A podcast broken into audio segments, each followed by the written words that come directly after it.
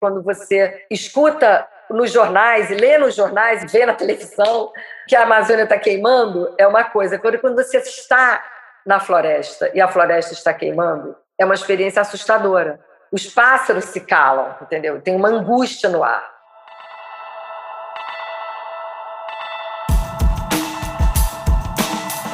Estamos iniciando mais um Spincast, eu sou o Zeca Martins e hoje eu vou conversar com a Bia Saldanha. A Bia é uma pessoa irresumível, simples assim, porque ela tem uma história, uma biografia de quem fez muitas coisas e de quem fez muitas coisas naquele estilo de ir para o trapézio e não perguntar se tem rede embaixo. A Bia iniciou como uma jovem estilista no Rio, de onde ela é. Aos 18 anos, ela criou a sua primeira empresa, que foi muito bem sucedida, aos 18 anos. Em 1986, com 20 e poucos anos, a Bia ajudou a fundar o Partido Verde, ao lado de, do Gabeira e outros. Nesta iniciativa, ela conheceu Chico Mendes, de quem se tornou amiga. E através de Chico Mendes, ela percebeu que o que ela estava fazendo era menos do que ela poderia fazer pelo planeta, pelo mundo, pela necessidade interior que ela tinha de, de realizar coisas. E ela então foi para a Amazônia, foi procurar o que ela deveria fazer e como ela deveria fazer. E ela percebeu que a capacidade de criar e empreender que ela trazia consigo era mais útil, mais necessário na Amazônia.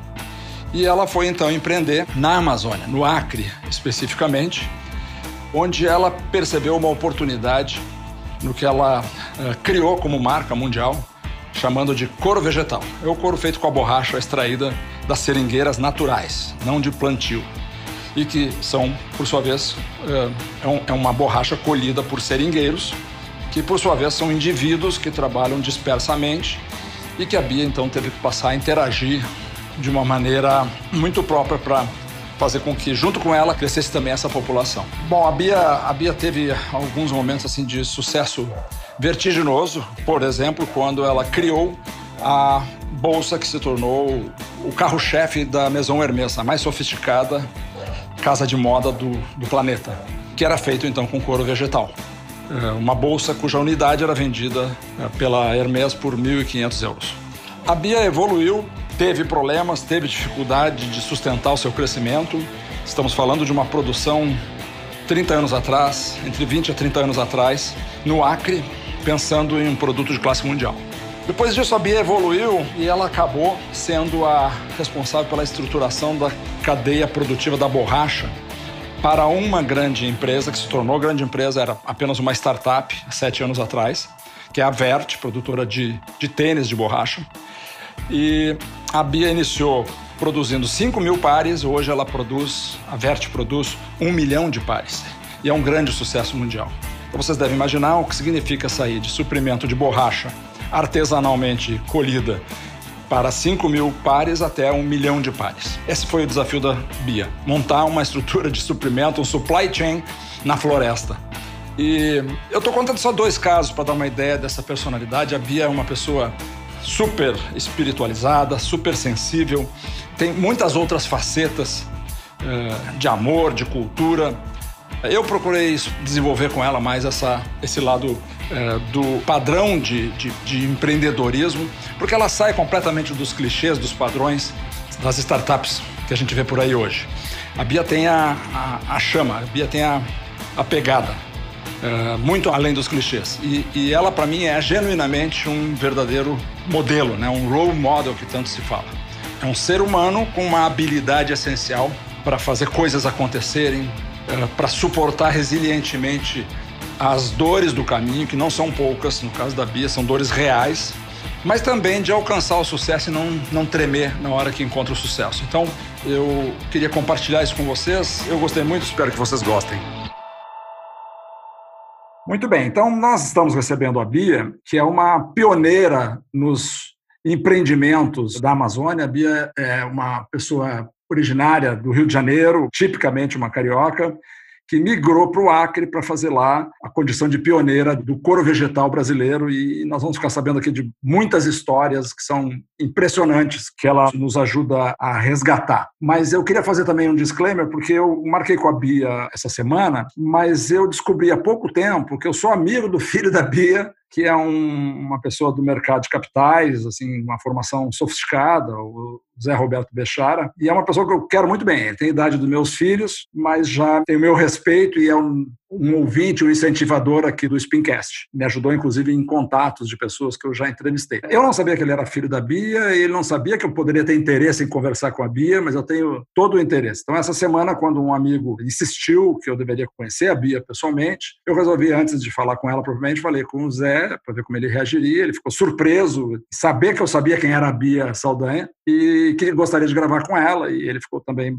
bastante contente, muito orgulhoso assim, desse contato. Mas eu fiquei sabendo da Bia por intermédio de um livro biográfico que foi escrito, que eu li há dois meses atrás, e fiquei com muitos sentimentos mistos, porque ao mesmo tempo que a Bia é uma uma humanista, uma pessoa que fez na prática assim, o caminho da sustentabilidade, dos negócios sustentáveis, quando isso não era nada moda, nada tendência. O autor do livro me gerou uma antipatia que não é gratuita, porque ele acabou indo para um caminho aí de suporte ao atual governo distópico. Isso, para mim, é um, é um caminho que separa a civilização do obscurantismo. Então, por conta do autor, eu fiquei com uma certa dificuldade de levar adiante essa conversa. Até que esse amigo comum, que é o Fersen, vou dizer, o Fersen Lembrei, me disse, não, mas separa as coisas, não tem nada a ver uma coisa com a outra. O cara, num outro momento da vida dele, ele não era como ele é agora, ele tomou um caminho torto, mas o livro é bem escrito, vamos reconhecer, independente de quem foi que escreveu, a gente tem que ter essa isenção. E a biografia da Bia é relevante para essas centenas de novos empreendedores que hoje estão olhando para a Amazônia, operando na Amazônia e, sobretudo, investidores interessados em colocar dinheiro na Amazônia. Nós até comentamos uma outra coisa, Bia, para te devolver a palavra então. O que a Bia fez tem um componente assim visionária, de loucura, de coragem assim incondicional, mas era completamente contra a corrente. A sensação que eu tenho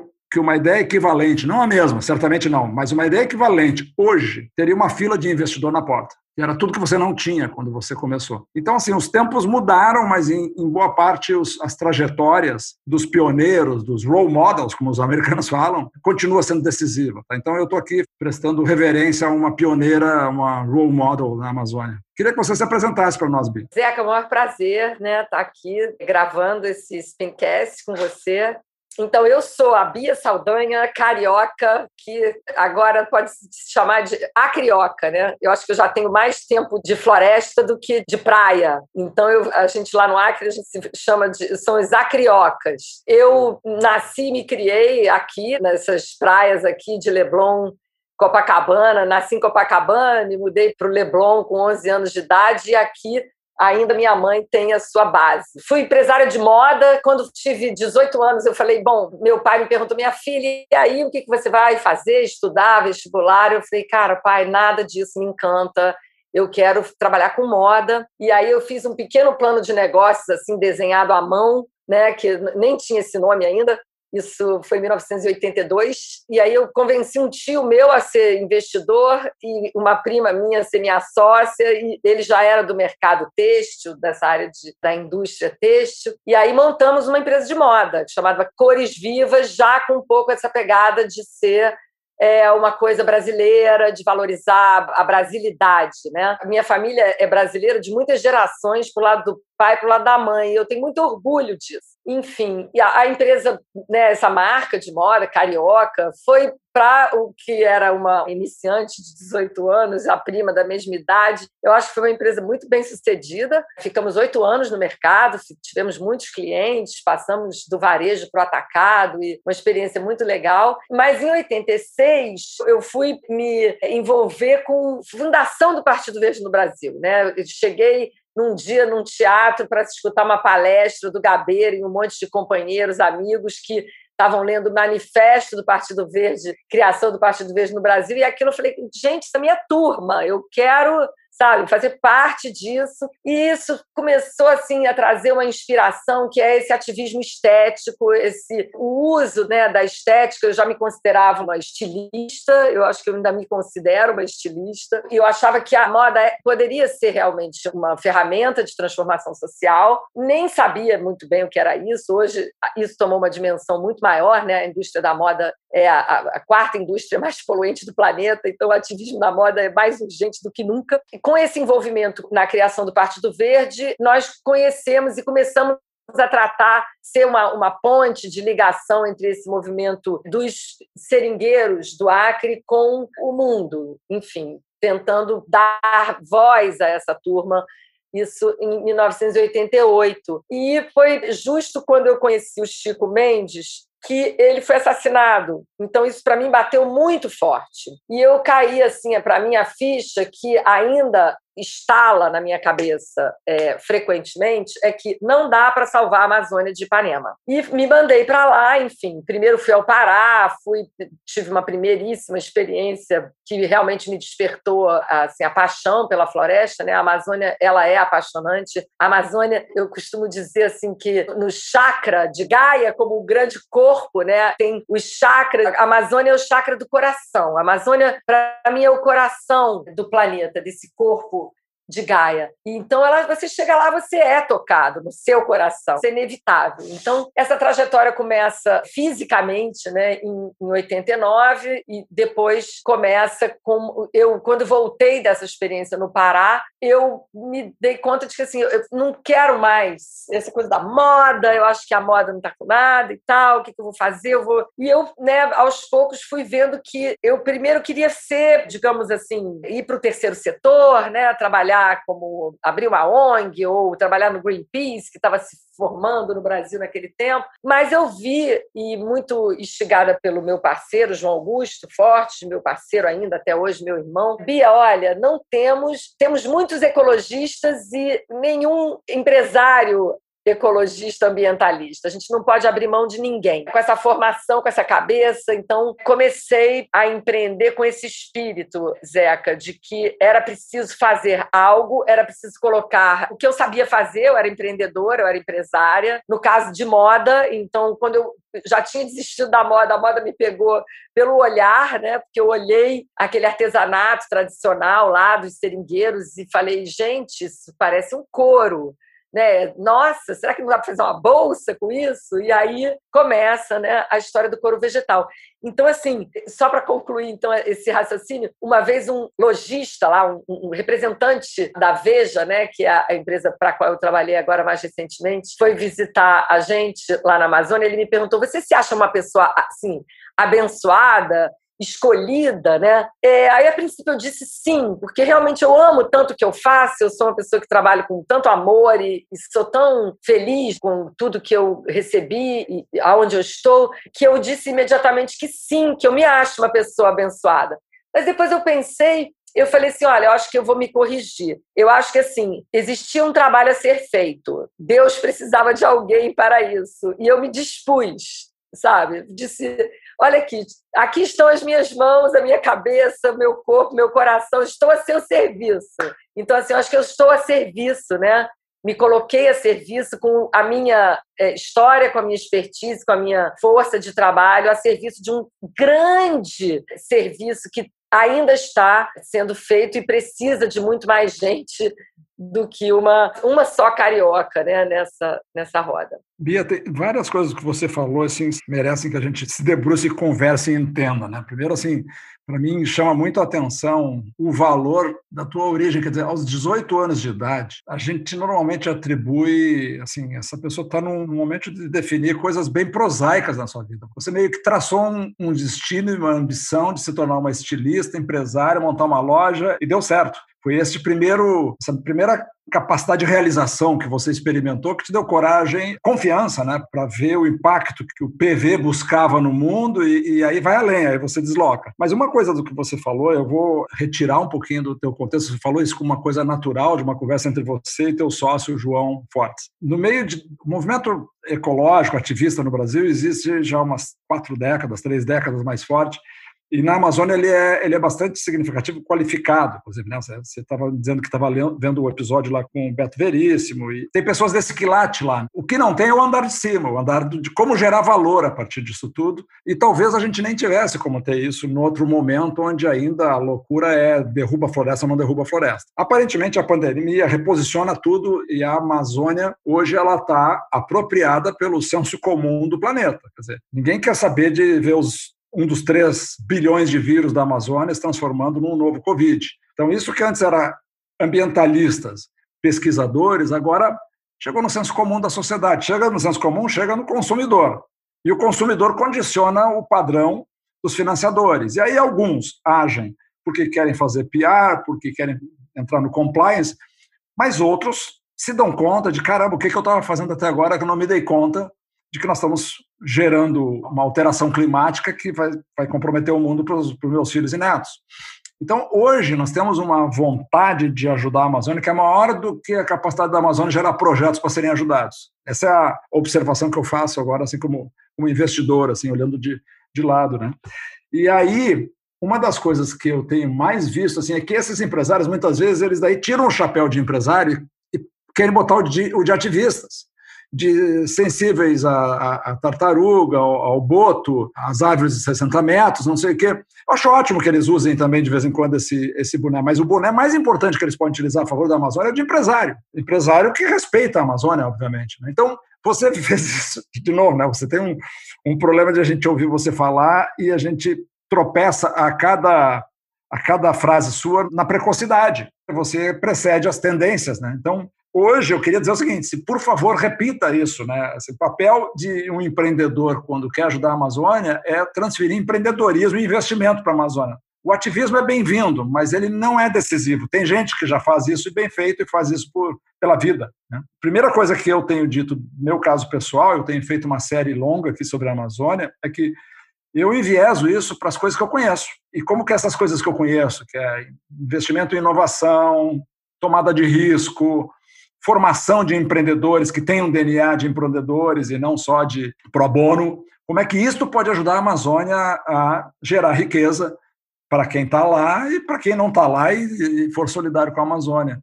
Então, eu queria que a gente falasse um pouco sobre essa tua história, Bia. Eu fiquei muito impressionado. Você, em algum momento do teu livro, só para dar uma ideia ao calibre, para quem estiver nos ouvindo, no momento, a Bia era a responsável pela produção do principal produto da Hermes. Simplesmente isso. Simplesmente isso. Quer dizer, você tinha uma bolsa que, se eu não estou enganado, me corrija, por favor, mas era uma, era uma, uma cifra superlativa. Nós estamos falando assim de uma bolsa produzida com couro vegetal por essa moça que eu estou conversando aqui. Isso não, não acontece por mágica, por estalar de dedo, isso é uma, uma trajetória de, que envolve talento, sedução, criatividade, paixão e eu acho que uma dosezinha de loucura também. não acredito muito na sanidade de alguém, de pioneiros que fazem coisas que ninguém previu que fosse, pudessem ser feitas. Me fala um pouco sobre esse lado da Bia, como é que você chegou na. Não, não provavelmente na Hermê, mas como é que você conseguiu mirar tão alto e chegar tão alto, Bia. Acho que isso é uma coisa meio incompreensível assim para quem não, quem nunca empreendeu. Zeca, assim, a bolsa custava 1.500 euros. Era uma, uma bolsa barata. É, eu vou te falar as cifras, né? Que é impressionante de fato nesse nesse contexto é o seguinte, que primeiro esse interesse da Hermès, final da década de 90, né? Eles chegam no Acre em 97, início de 97, eu tava acabei de, tinha acabado de ter meu filho e eles, o interesse deles, né? A Hermès é, é a maior empresa de luxo do mundo e hum, a mais sofisticada, uma empresa familiar até hoje, e ela tem como, assim, o dogma do Hermès é a qualidade. E a qualidade passa pelo produto artesanal, pelo produto feito à mão, pelo produto natural, pelo produto tradicional, né? Então, são esses os valores da Hermès. E ele diz uma vez para mim, Bia, o Jean-Louis Dumas, o dono e presidente na época, Bia, nossas bolsas são para durar gerações. E ele disse para mim, Bia, essa coisa de ecologia não é nosso perfil. Nosso interesse nesse produto é que ele vem da Amazônia. É o exótico, é o natural, é o feito à mão. Os bichos vão morrer um dia, Bia, ele falou para mim. Os bichos vão morrer um dia.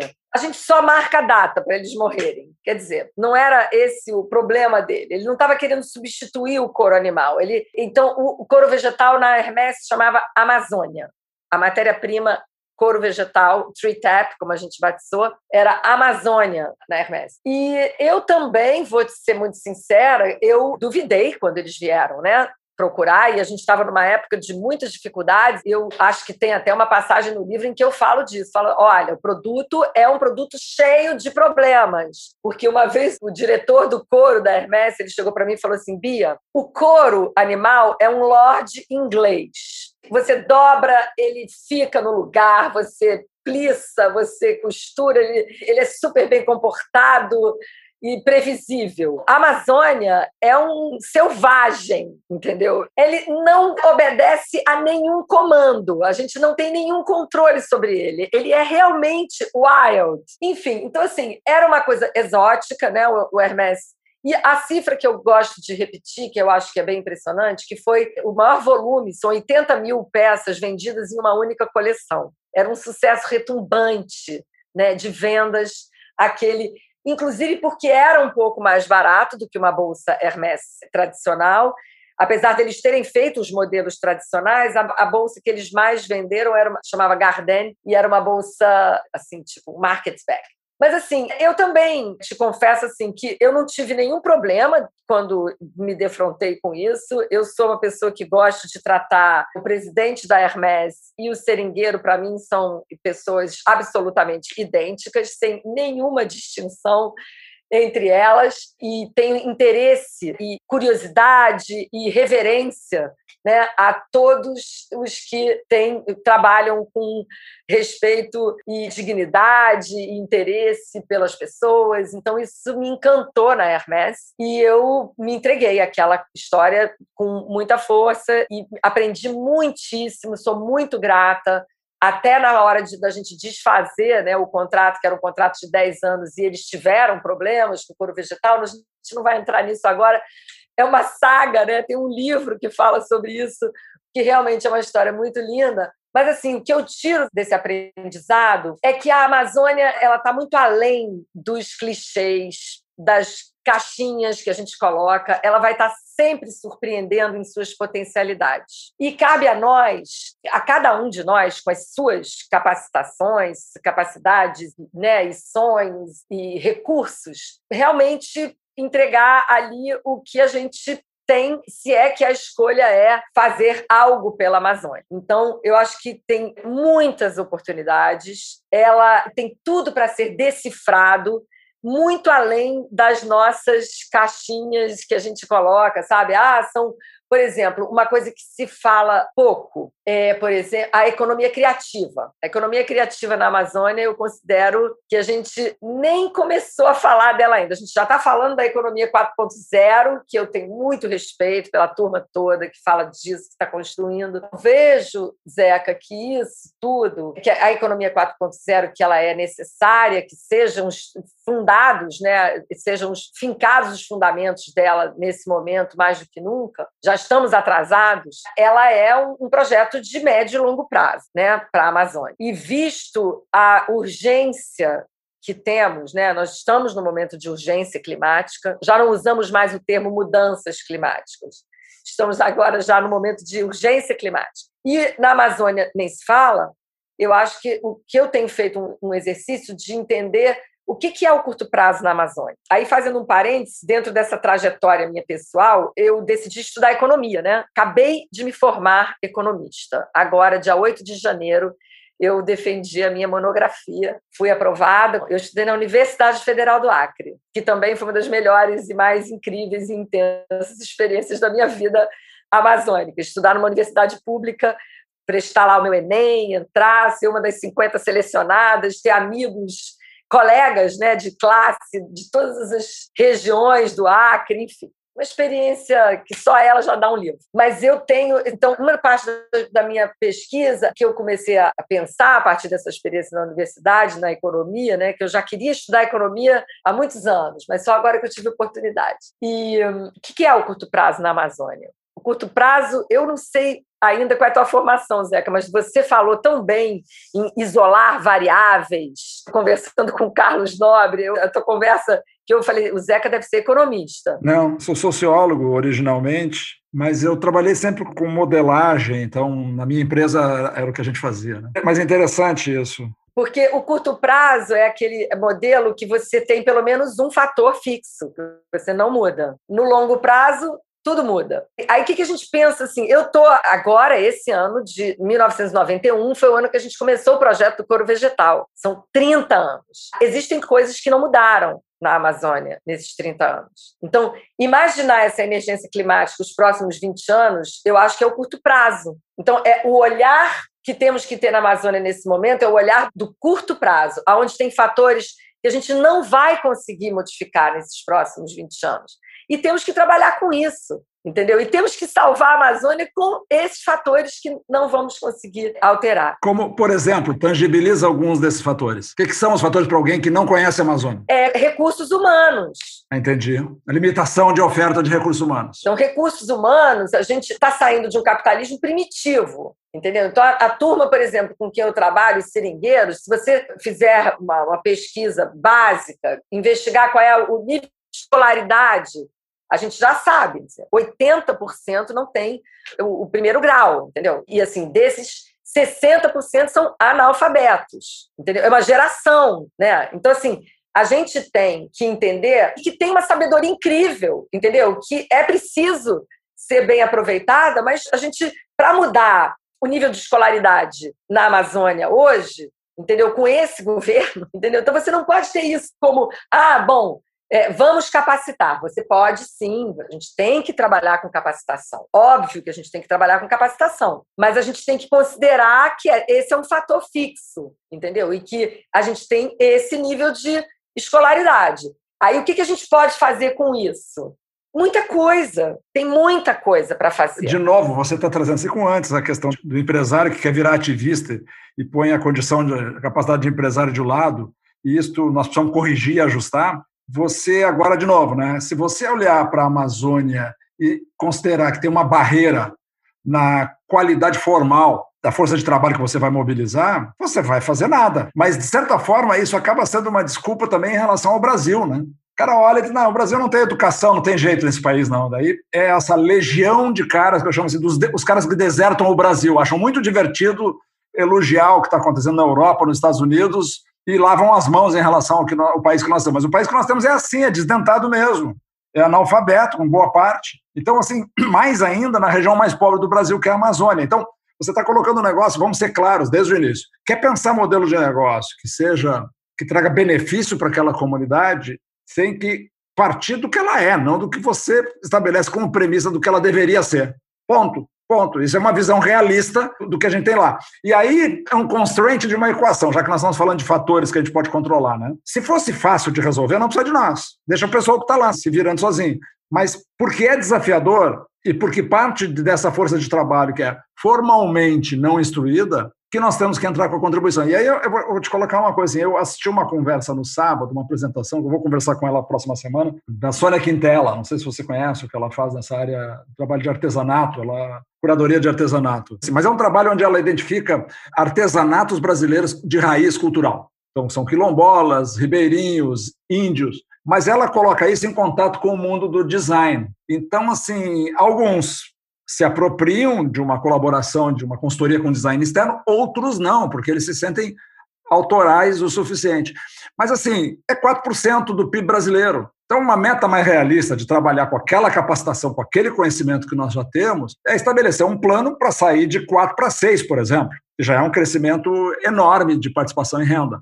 Então, o que, que a gente pode fazer concretamente para esse tipo de abordagem? Eu acho que essa tua experiência, que parece assim, meio ampassando, você, você solta, não, mas esses fatores a gente não controla da, da, formação. É o contrário. O sinal que a gente tem que dizer não é um sinal de menos, é um sinal de mais. Esse cara não sabe escrever, não tem a cultura formal ocidental que nós prezamos, mas ele tem conhecimento. Ele é. Outro dia eu falando com um biólogo biomolecular, Stephen Henning é o nome dele, tá? ele, é, ele é um cara do Rio, inclusive, é um dos melhores. É o cara que descobriu a associação do mosquito da Zika com a hidrocefalia. Pioneiro de células tronco. Não estamos falando de um cientista meia-boca, estamos falando de um cara top.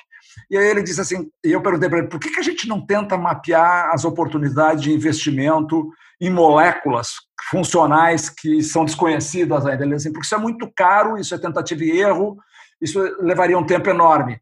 É muito mais proveitoso a gente fazer um caminho inverso, usar como GPS o conhecimento dos povos originários que estão lá e identificar por que, que aquele, aquele óleo funciona e aí identificar qual é a característica e poder reproduzir isso em laboratório. Não é a gente sair com tentativa e erro descobrindo moléculas assim, ela louca, mas ver o que, que aquele povo identifica como coisas que funcionam, que dão certo, seja para nutrição, seja para saúde, etc. Então tem aqui uma, uma oportunidade. Eu reconheço que para um investidor que tem um captou dinheiro de clientes, tem um fundo de venture capital, tem um prazo de alocação, isso não é uma coisa suficiente, tá? Nós de fato precisamos ter uma modalidade de investimentos, Bia, numa que a gente chama de very early stage.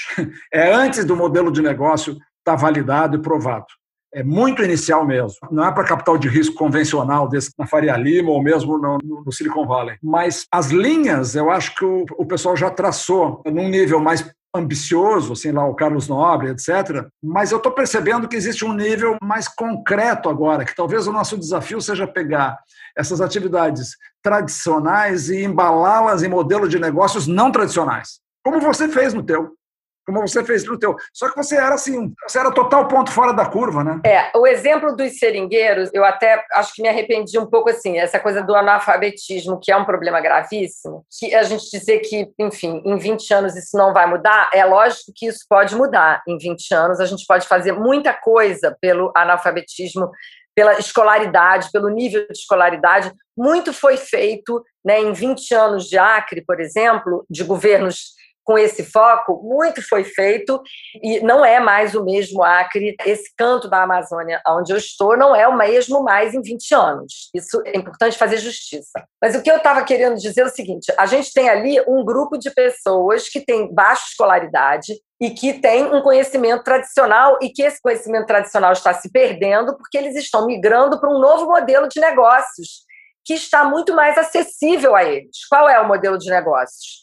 Que esses seringueiros estão adotando? Eles estão migrando para serem pequenos pecuaristas dentro de reservas extrativistas, de, ou mesmo os que não estão dentro de reservas, em áreas de mega biodiversidade, eles estão. A oportunidade que eles enxergam no seu horizonte é essa. O que, que a gente propôs? A gente está propondo esse trabalho, né, fazendo até um, recapitulando aqui, voltando um passinho para trás para poder apresentar também essa parte da minha trajetória, de 2007 a 2020, eu estive como responsável pela organização da cadeia produtiva da Veja Fair Trade, que é uma empresa francesa que hoje é uma referência na moda ética internacional. Eles hoje já vendem, eu vou te dizer, a gente começou em 2007 com 5 toneladas de borracha e hoje a empresa está na ordem de 500 toneladas de borracha, vendendo um milhão de tênis por ano. Então, de 5 mil pares para um milhão de pares. E é uma empresa que tem aí um, um, belo caminho pela frente. E eu trabalhei estruturando essa cadeia produtiva. O que, que a gente fez? Então, vamos pagar um preço acima do mercado para atrair esses caras de volta das estradas de seringa. Eles têm esse conhecimento, são só eles que têm esse conhecimento. Não adianta você. Eles já passaram uma curva de aprendizagem muito dura lá no início do século XX, na transição do século XIX para o século XX, o auge da economia da borracha e tal. Depois voltaram a ser convocados na época da Segunda Guerra Mundial. Eles são guardiães de uma história, de uma biodiversidade, já aprenderam a conviver na floresta. Então, você vai oferecer para eles melhores condições de preço, melhores formas de pagamento, capital de giro, então tudo isso você oferece. E você vai combinar com eles o seguinte: olha, além desse valor, a gente vai pagar pelos serviços socioambientais que estão associados a essa cadeia produtiva. Então, hoje, a Veja tem um modelo de negócios que ela remunera o produto, vem uma nota fiscal, tantos quilos de borracha, e o serviço, vem uma nota fiscal, pagamento por serviços socioambientais condicionados àquela forma de produzir. Caramba, explica mais. Bia, isso, aí, isso é fascinante. Quer dizer, a Veja é uma empresa francesa, mas multinacional, é, são produtos de primeira linha e ela paga o serviço por quilos do seringueiro, o produto por quilo, mas ela paga também um serviço da floresta. Como que é isso, mais tangivelmente, para a gente entender? O que é esse serviço? Zeca, eu acho que é bem legal a gente entender o seguinte. Eu inventei, fui estudar pagamentos por serviços ambientais. Na verdade, eu acompanhei, paralelamente ao meu trabalho com a Veja, nesses 12 anos, eu fui também assessora de projetos especiais do gabinete do governador do Acre e secretário de Meio Ambiente. O Acre, não sei se você sabe, o Acre é pioneiro num arcabouço legal que foi criado no início, lá em 2010, que se chama o CISA, é o Sistema de Incentivo aos Serviços Ambientais. O Acre, então, criou toda uma legislação que facilita, incentiva serviços ambientais. Políticas públicas, isso foi uma experiência incrível. Está tentando sobreviver à mudança de política partidária lá, do governança, mudou o partido político que era, não é mais. Mas, enfim, em fruto dessa minha experiência, lidando com a questão do carbono, metodologia de créditos de carbono, envolvi profundamente né, nesses, nessas discussões, acompanhei as COPs, fui à COP 15, 16, 17, e, enfim. Minha impressão era o seguinte, cara, como isso é complicado, como isso é caro, como essas certificadoras ficam com o dinheiro todo na mão delas, entendeu? E para produtor que eu tenho contato lá na ponta, lá o pequenininho seringueiro que está lá esperando os seus benefícios, isso é mínimo chega nada e chega tudo complicado, com questões grandes que o cara tem que fazer um, um acordo que, de, de, não sei quantos anos que a floresta não vai ser tocada, pensar, entendeu? Então, assim, eu falei, gente, tem que ter uma maneira mais simples de fazer isso. Aí eu propus para ver o seguinte: olha só. Primeira coisa, para produzir borracha nativa, ele tem que conservar a floresta. Ponto. Não tem como produzir borracha nativa sem ter uma estrada de seringa biodiversa por onde ele vai passando para cortar a seringa. A borracha nativa é um produto que só pode ser produzido dentro de uma estrada de seringa biodiversa. Não tem como. Então, partindo desse princípio, cada quilo de borracha que ele entrega, ele está te entregando um produto, quilo de borracha que você vai usar no solado para fazer o seu tênis, e ele está te entregando um serviço. Então, vamos estabelecer diferentes valores para isso. Sabe por quê? Porque eu, como eu venho do mercado, como eu venho do, entendeu? Do, do mundo de criativo, né? Você faz um produto, enfim, sou estilista. Isso aqui, olha, esse lenço aqui. Alguém fez, alguém bolou. Ah, esse até fui eu que fui lá na loja, comprei, costurei o um método de tecido, inventei uma. Entende? Então, assim, se você quiser contar as estrelas do céu me cobrar um valor e eu quiser te pagar isso não for ilegal, tem algum problema? Não. Então, assim, eu parti do princípio: esses caras fazem um serviço, além da borracha que eles estão entregando, eles estão prestando um serviço. Vamos pagar por isso?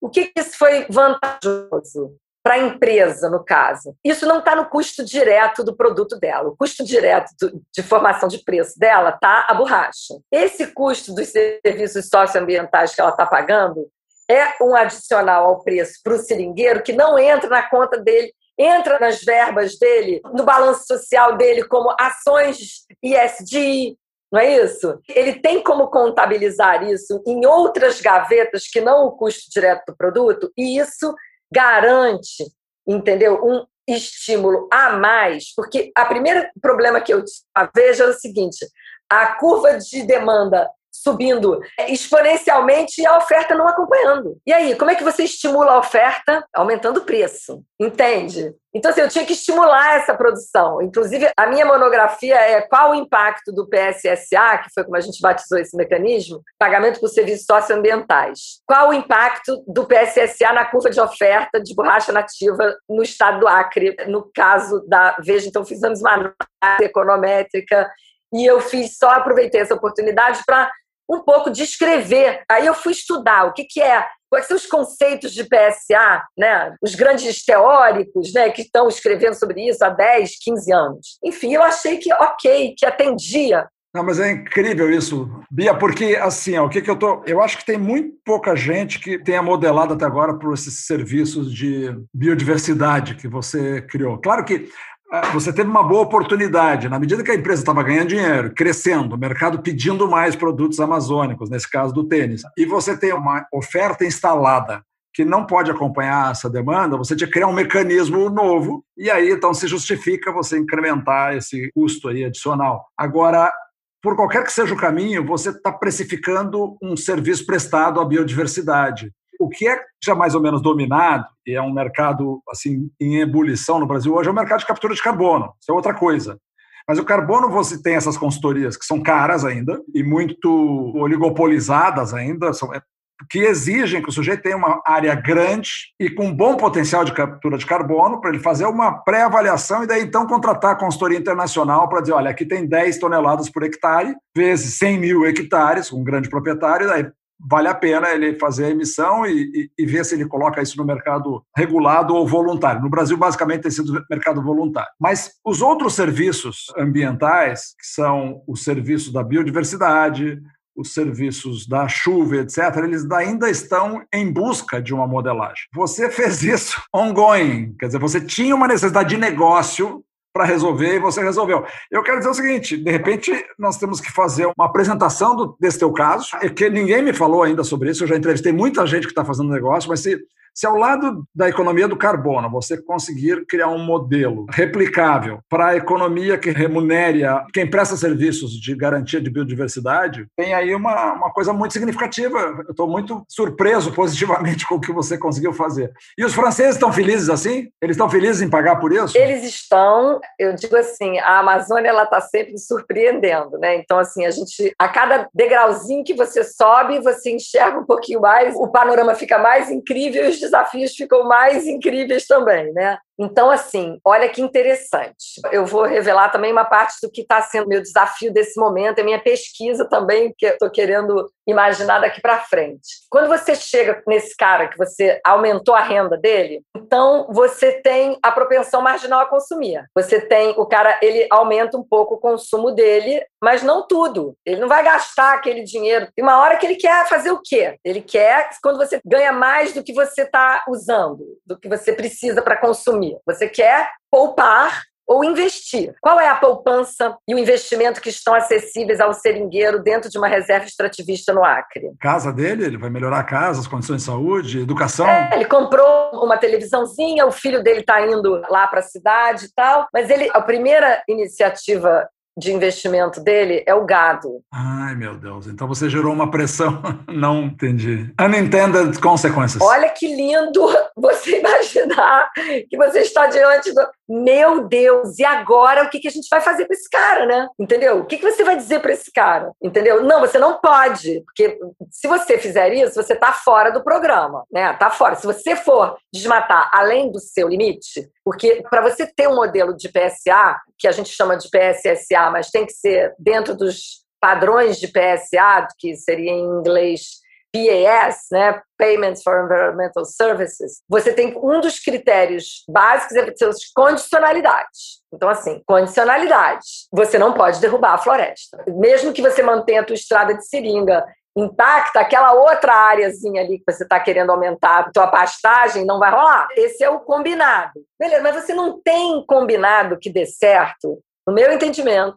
se você tiver o custo de oportunidade do cara contra a tua ideia, por mais incrível que ela seja. O que, que a gente pode oferecer para esse cara? Você está escutando o Spincast, eu sou o Zeca Martins e eu estou conversando com a Bia Saldanha achei super criativo. Agora, como toda solução criativa que tem grande impacto, ela, ela tem que ter o controle de bordas também para as consequências não intencionais. Né? Então, no, nesse caso, o gado seria uma consequência unintended consequences. Agora, quando você estava falando assim, tá bom, eles, então eles estão comprando para fomentar a oferta de um insumo decisivo para eles poderem capturar o valor no mercado, que o mercado está comprador. Mas uma outra coisa que me ocorreu também é que, se você está comprando um serviço ambiental, que era um serviço não embutido, não formalmente precificado, você está pagando um prêmio e, com isso, adquirindo uma, uma mão forte para que essas consequências também possam ser melhor controladas, que a, que a, governança disso tudo possa ser melhor controlada, que você possa, de certa forma, inclusive, prestar contas para o teu stakeholders, olha, estou investindo lá, essa população está recebendo um benefício adicional, e com isso também eu ganho uma mão e uma interlocução que eu não estou só concorrendo no preço da commodity específica, estou pagando um bônus significativo em nome da sustentabilidade do ambiente. Então, na minha cabeça, eu estava comprando um salvo-conduto para proteger a marca por alguma atrapalhada que pudesse, sempre pode acontecer lá na ponta. Mas você está me dizendo que tem emergido problemas novos. Então, assim, é, é um jogo de complexidades, não é um jogo de coisas simples, não. E, e... É um jogo de complexidades. Eu te digo o seguinte, que nada disso, isso não tira absolutamente o mérito, isso não é nem um fenômeno. Eu até fiquei pensando, será que eu deveria ter falado sobre isso? Porque isso é realmente o meu tema do momento. Quais são as soluções que a gente vai além? porque, como você está falando, são complexidades que você só observa estando lá. Esse é um outro recado que eu quero passar aqui nessa conversa, com acompanhamento, entendeu? Então, assim, não tira o mérito do programa, o programa é muito bem sucedido, a curva de oferta aumentou absurdamente.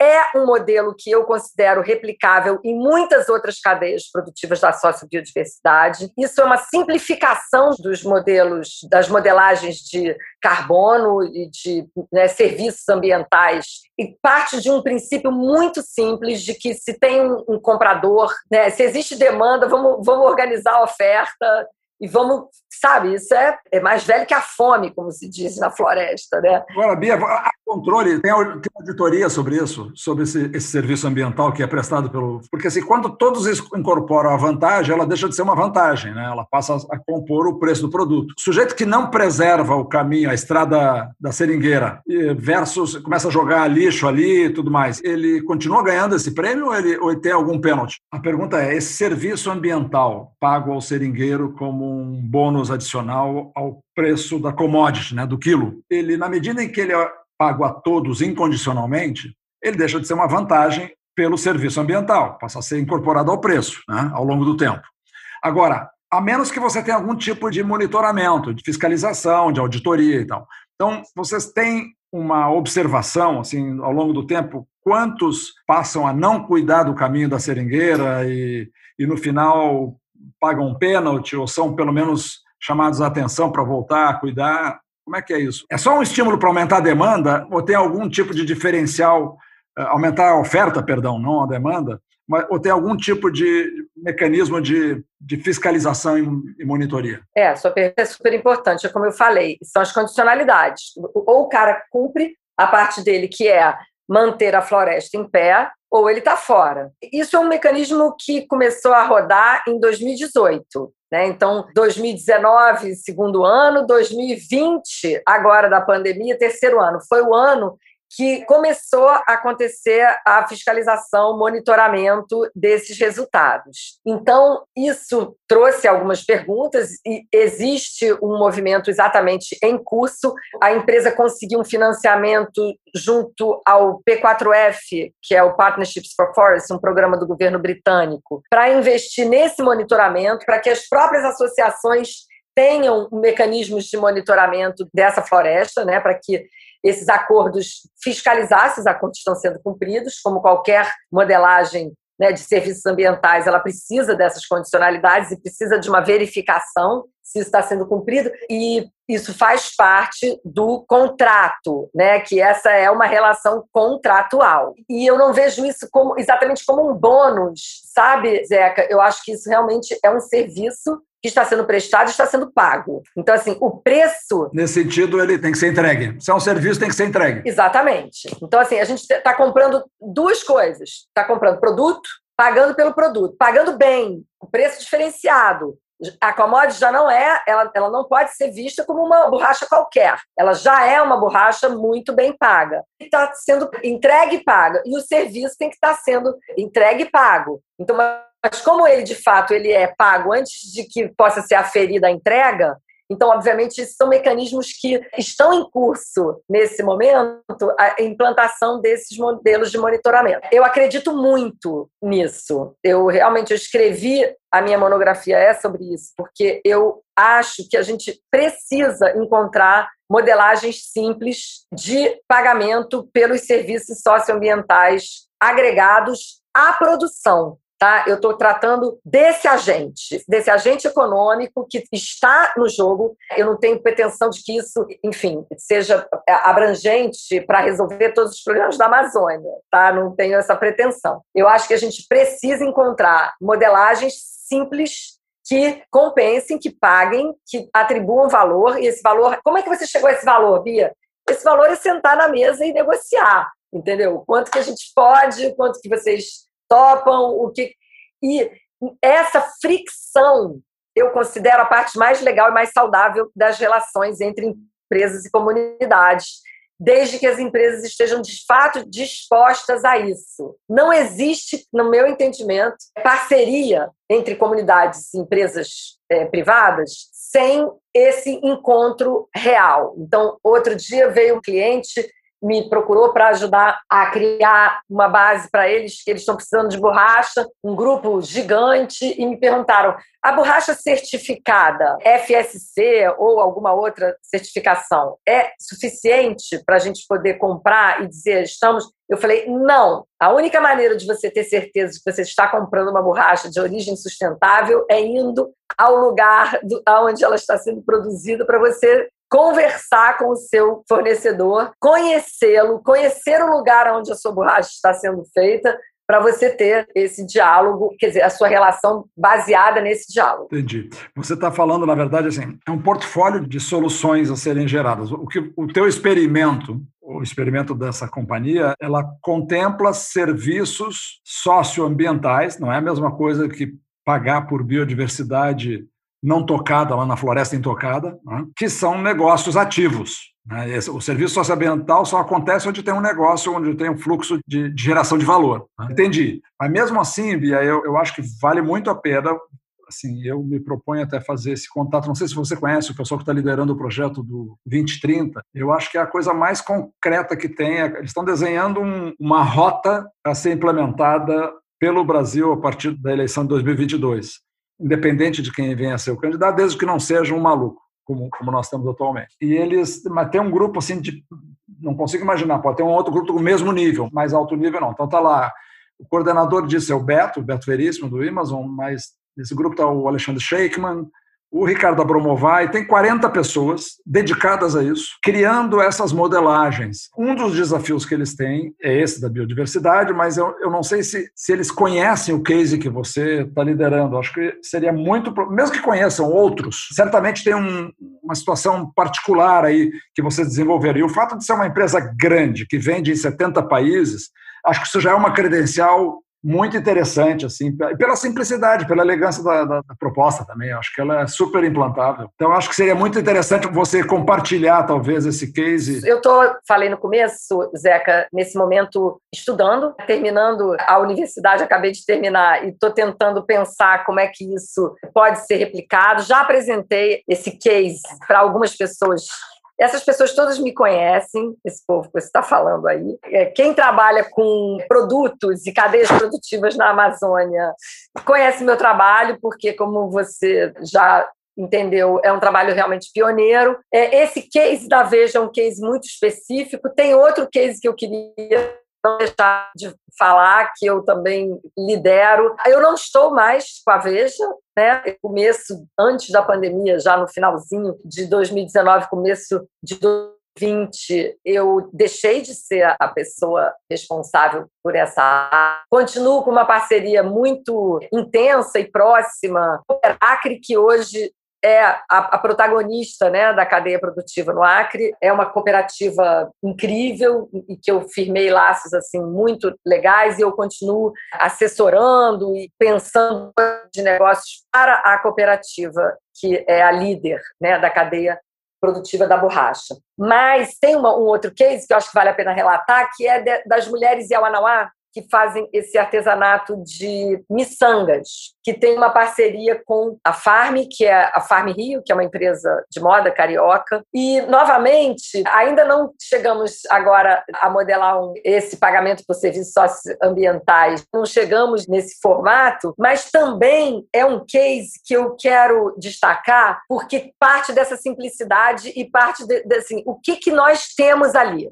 entendeu? No caso, o que, que nós tínhamos, aonde eu entro ali em 2014? Nós tínhamos mulheres artesãs com uma arte e uma estética, que mesmo que a miçanga seja um, um, produto que não é dali, né? Ela vem da República Tcheca, desde lá dos tempos, quando chegou o espelhinho, chegou a miçanga, né? Isso é, tem tempos, né? Séculos, mas enfim, essa turma que tem esse, essa arte né, de tecer e tem esse bom gosto e tem esses padrões, né, esses, que, que, lá elas chamam de canãs, são esses desenhos, canã, e tinham nenhum acesso à matéria-prima e também nenhum acesso ao mercado e nenhum acesso. Aí você, quando você faz, você ajuda elas a pensar a cadeia produtiva, elimina o intermediário da matéria-prima, consegue acessar o mercado, entendeu? E, e, diminuir a distância entre a aldeia indígena, a terra indígena e o mercado, você cria uma oportunidade de negócios que, para resumir hoje, é, com o contrato de 2021, que está agora sendo assinado, estamos aí em fases finais, começou em 2017, estamos agora no quarto ano de contrato é uma aposta de 2 milhões e 700 num grupo de, entendeu? São 200 artesãs e tem uma, uma terra indígena com aproximadamente mil pessoas. Então, se você for colocar isso numa linha de tempo, né, que começa mesmo em 2018, 19 e 20, esses três anos, agora 21, quatro, e o que, que isso revolucionou ali dentro a forma com que essas mulheres se empoderaram e criaram relações diferentes com os seus maridos, assumiram o protagonismo da economia e as revoluções paralelas que começaram a acontecer em função disso, é mais um exemplo que eu digo assim: a gente tem na Amazônia abundância, mais que eu acho que descreve a floresta amazônica é a abundância. Dificuldades, inclusive, de lidar com essa abundância, mas abundância, é, muitas oportunidades e é, precisando, digamos que, irrigar sabe essa terra para que ela floresça como negócio entendeu? Como uh, que, que isso se transforme em negócio. Não custa muito. Eu acho que precisa realmente que as pessoas se aproximem da floresta. Então eu estava escutando a entrevista da Karina, da Conexus, a líder da Conexus. É uma experiência incrível, né? maravilhosa, que eu conhecia pouco. Já tinha escutado falar da Conexus e tal, mas nunca tinha me detido. Aí eu fui lá, escutei toda a entrevista que você fez com ela e, e, e li, fui no site, pesquisei, olhei tudo e tal. Achei experiência eu acho que é, é, muito isso que a gente está precisando na Amazônia, né? essas iniciativas que realmente aproximem né, a essa turma que já está lá com as demandas deles à realidade do mercado e, e para chegar a soluções criativas né, de mercado mas eu tenho um senão na experiência da Conexus, para provocar a Karina. Eu entrei lá no time dela e tal, fulano está em São Paulo, está em Brasília, está em não sei aonde, não tem ninguém na floresta. Tem um dos 20 que estão lá, tem um baseado no Pará, entendeu? Ela não tem nenhum escritório, até onde eu entendi, na Amazônia. Até no final ela diz: Eu sou uma empreendedora na Amazônia, apesar de não estar na Amazônia. Apesar de não estar na Amazônia, eu acho que a gente tem que vencer, entendeu? Então, assim, eu te convido para uma aventura na Amazônia. Venha, vai ser um prazer receber você, a Helena, teus filhos, enfim, teus amigos, sabe? Eu tenho dito, venham para a Amazônia. Bia, deixa eu só reafirmar uma coisa que eu já falei para outros amigos que eu conversei sobre a Amazônia. Esse é meu compromisso imediato pós-pandemia. Eu vou ficar na Amazônia, até porque tem gente com muito mais representatividade e ocupação do que eu que, que fez isso. Né? O, o, João Moreira Salles, que escreveu esses artigos brilhantes, aí, que são uma sucessão de, de chamados arrabaldes. Né? Eu li o quarto agora, episódio desse final de ano, até onde eu sei, tem um livro saindo aí dele, para mim é uma obra definitiva, é, antes e depois desse, desse livro do João. O João ficou seis meses, agora pré-pandemia, sem tirar o pé, sem passar um fim de semana no Rio. E eu acho que é o mínimo de respeito que a gente tem que ter quando a gente vai tentar ajudar. Tentar ajudar. Esse é assim, porque às vezes a tentativa de ajuda pode provocar mais, dependendo da sensibilidade ou da falta de, ela pode mais atrapalhar do que ajudar. Então, eu acho que isso é um dever de, de humildade que se tem se a gente quiser ajudar a Amazônia, é experimentar profundamente a Amazônia. Então, isso está no meu código de ética em primeiro lugar aí. Por quê? Porque eu, a Helena, é, minha mulher, é observadora de aves há muitos anos, então a gente, seguidamente, ela me bota em roubadas, tudo que é lugar que a gente já foi. E, então, eu conheci a Amazônia na minha, agora, 10 anos atrás, e aí fomos algumas vezes e tal, mas uma visão muito desengajada, muito de um observador hands-off. Tá? Quando eu falo do senso comum, eu me incluo. Quer dizer, eu tenho, por razões éticas, morais e políticas, uma visão sobre o tema ambiental, assim como o Jorge Caldeira, quando ele escreveu esse livro agora sobre o, paraíso restaurável, aquilo foi um argumento me jogado na cara, mas que estava dentro de mim, óbvio, pelo tamanho a minha identificação de como é que eu não me dei conta antes. Eu vi o Brasil perder a onda do. Minha empresa era de software. Né? Então, eu vi quão alienado nós éramos da indústria de software, como largamos atrasados em todos, toda a indústria digital. Perdemos já lá atrás a indústria dos semicondutores. Nós temos uma grande oportunidade agora, que é na economia do capital natural. E isso aconteceu muito, porque tivemos pessoas como você, como o Beto, como o Carlos Nobre, diferentes papéis, mas papéis importantes, assim, que mantiveram a chama da Amazônia, mas o fato é que a Amazônia não pertence mais a ninguém, ela virou um patrimônio da humanidade assim, e das próximas gerações. Nós somos meros tutores eventuais aqui. Então, a importância da Amazônia hoje, ela, ela ultrapassou, ela desbordou. Ela é a chance do Brasil ser um país significativo. Hoje nós somos nada, nós somos menos de 1% do PIB mundial, menos de 1% e 2,3% da, da população total. E falamos um código secreto ainda por cima, que é o português. Então, assim, a nossa tendência à insignificância é total, mas a Amazônia não. Com a Amazônia, o furo é mais embaixo, a Amazônia é superlativa. E nós temos uma chance de, com a adequação certa, de. O Fersen fala que nós estamos na iminência de viver um gold rush. Eu, pessoalmente, acho que a gente tem uma propensão a um gold rush, mas pode ser um gold rush para lugar nenhum, se a gente não trabalhar isso com disciplina. A oportunidade está batendo na nossa porta. Tá? Mas continuamos com aquele desafio. Se o cara de um grande fundo resolver. Não, eu tenho decisão de board, eu vou investir um bilhão na Amazônia, que nem fizeram os noruegueses aí no fundo da Amazônia. Ele não tem onde investir hoje. Não existe projeto estruturado para isso hoje. Então, assim, nós temos que dar o cenário verdadeiro até para esse cara não dizer: não, peraí, nós não queremos você agora, aqui não temos onde alocá-lo agora, mas a gente tem daqui a um ano. Mas o que, que a gente faz agora para pegar esses negócios nascentes, como o da tua cooperativa, que tá, vai faturar 2 milhões e 20, mas não sabe se vai faturar o ano que vem a mesmo, mesma coisa, ou se pode triplicar.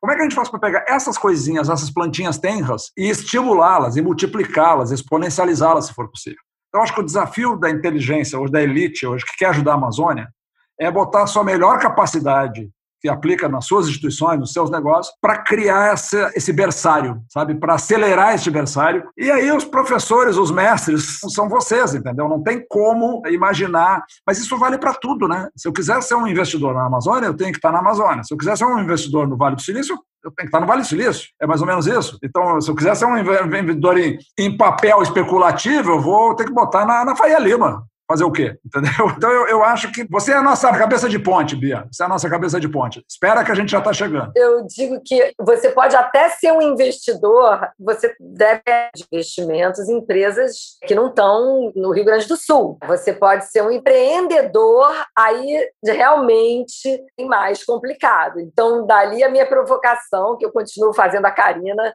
que eu não acredito, Karina, que a gente possa sempre estar na Amazônia. Esse é um primeiro ponto. E assim, eu já fiz muitas coisas na vida, já rodei, tá? E fiz muitas coisas que deram muito errado, fiz algumas poucas que deram certo, mas assim, eu nunca vi um tema que magnetizasse tanto como a Amazônia está magnetizando agora, sabe? Então, assim, mesmo pessoas que não têm lugar de fala, como é o meu caso, tem lugar, nenhum lugar de fala, mas eu, pela dimensão transbordante do assunto, da importância para a humanidade, da importância para os meus netos, eu estou me sentindo autorizado a entrar. E outro dia eu recebi um feedback bem interessante, porque vocês fazem tantas coisas fascinantes. Não sei se você viu um, um músico que eu entrevistei, o Eliakim, de Roraima. Assim, foi uma satisfação enorme falar com ele. Aí outro dia um, uma pessoa que é, que é, que, é, da Amazônia me ligou e disse assim, olha, você está fazendo um trabalho que, que a gente não fez ainda que é ouvir gente de outros lugares da Amazônia que a gente nem sabia que existiam. Então, assim, esse panorama assim de dessa Amazônia diversificada, Amazônia das savanas lá de Roraima, Amazônia da fronteira da agricultura, Amazônia da floresta densa, onde chove 3 mil milímetros por ano, não dá para fazer agricultura. São tantas Amazônias, tantas pessoas, tanta diversidade. Esse é o patrimônio que a gente tem que saber transformar em valor. Essa é a riqueza fantástica que, que a humanidade tem à disposição agora e, e, os líderes são vocês que estão aí. Só tem, a gente só tem que bater na porta e pedir acesso. Deixa eu chegar um pouquinho, deixa eu ver como é que é. É o que eu estou tentando fazer. Bia, você fecha o, a nossa gravação, como você quiser. Então, Zeca, primeiro quero te dizer que você, todos temos lugares de fala para quando estamos falando de Amazônia. A Amazônia, de fato, é o coração do planeta e quando ela para de bater, estamos todos ferrados.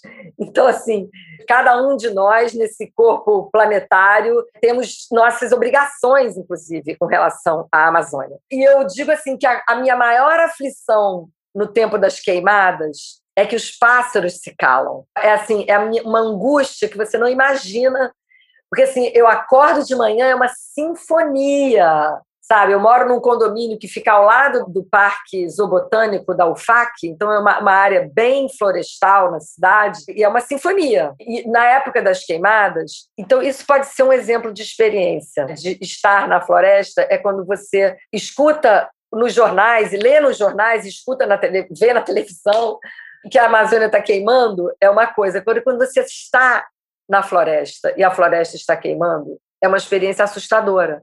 Os pássaros se calam, entendeu? Tem uma angústia no ar. É, a Amazônia precisa de muitos Zecas e, e, e Carinas. Então, assim, toda essa, essa turma que está chegando, é, precisamos de muita gente e vocês são muito bem-vindos. Eu espero que tudo isso venha rápido. Eu também espero. É só a pandemia levantar e eu acho que a gente vai estar muito mais próximos, Bia, mas acho que a gente preparou o terreno para a gente já.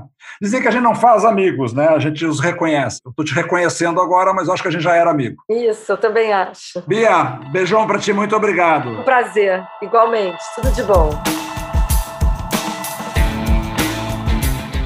Muito bem, esse foi mais um Spincast. Sou o Zeca Martins e hoje eu tive o enorme prazer de conversar com a ambientalista, estilista, empreendedora e pioneira dos negócios na Amazônia, Bia Saldanha.